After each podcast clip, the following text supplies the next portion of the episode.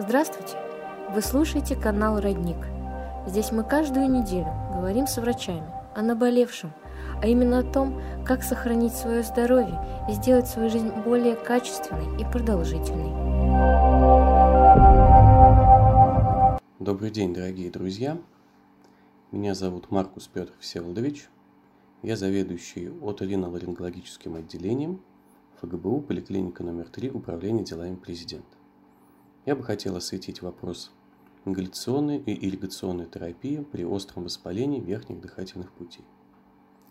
При ОРВИ, острой респираторной вирусной инфекции, могут поражаться разные отделы верхних дыхательных путей. Это может быть воспаление слизистой оболочки носа, слизистой оболочки глотки или гортани. Слизистая оболочка носа и глотки является первым барьером между окружающей средой и организмом.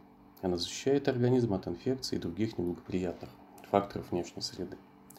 Здесь формируется защита организма от вирусов, бактерий и аллергенов.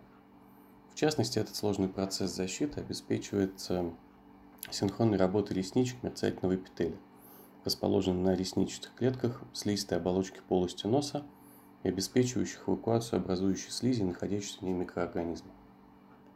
Воспаление слизистых оболочек развивается при ОРВИ или обострение хронического заболевания приводит к поражению ресничек, повышению продукции вязкой, трудно отделяемой слизи, которая способствует размножению возбудителей респираторных инфекций на слизистой оболочке. В зависимости от тяжести течения заболевания проводится местная или общая противовоспалительная терапия. И практически во всех случаях заболеваний верхних дыхательных путей целесообразно э, дополнять основные лечения ирригационной терапии, то есть орошением а, воспаленных тканей, струей воды или лекарственной жидкостью. Это способствует разжижению и быстрой эвакуации слизи, удалению микроорганизмов и их токсинов со слизистых оболочек респираторного тракта. Также ускоряет процесс восстановления нормальной функции мерцательного эпителия. Использование различных орошений для очищения носа и лечения его заболеваний известно с древних времен. В настоящее время широкое распространение и популярность получило орошение и промывание полости носа солевыми растворами, созданными на основе океанической, морской или минеральной воды. Их высокая эффективность, отсутствие побочного действия, безопасность, простота и удобство применения, а также возможность использования для экстренной профилактики ОРВИ способствуют включению таких растворов в схемы лечения различных заболеваний верхних дыхательных путей. Говоря об ингаляционной и ирригационной терапии, многие врачи останавливают свое внимание на минеральной воде винцетка, которая добывается и разливается на курортах Лугачевица в Чехии. Винцетка является лечебной среднеминерализированной щелочной водой с повышенным содержанием фторидов и борной кислоты. По уровню минерализации винцетка близка к составу крови и внутриклеточной жидкости человека. Ее используют внутрь для полосканий и для ингаляции. С целью лечения и профилактики острых респираторных заболеваний верхних дыхательных путей – Воду винцетка можно использовать тремя способами. Первый способ – полоскание глотки. Показан при хронических и острых фарингитах, при ОРВИ. В этом случае винцетка подогревается до температуры 37 градусов Цельсия, глоток водой берется в полость рта, производится полоскание глотки в течение 1-1,5 минут и количество 3-5 подходов за одну процедуру.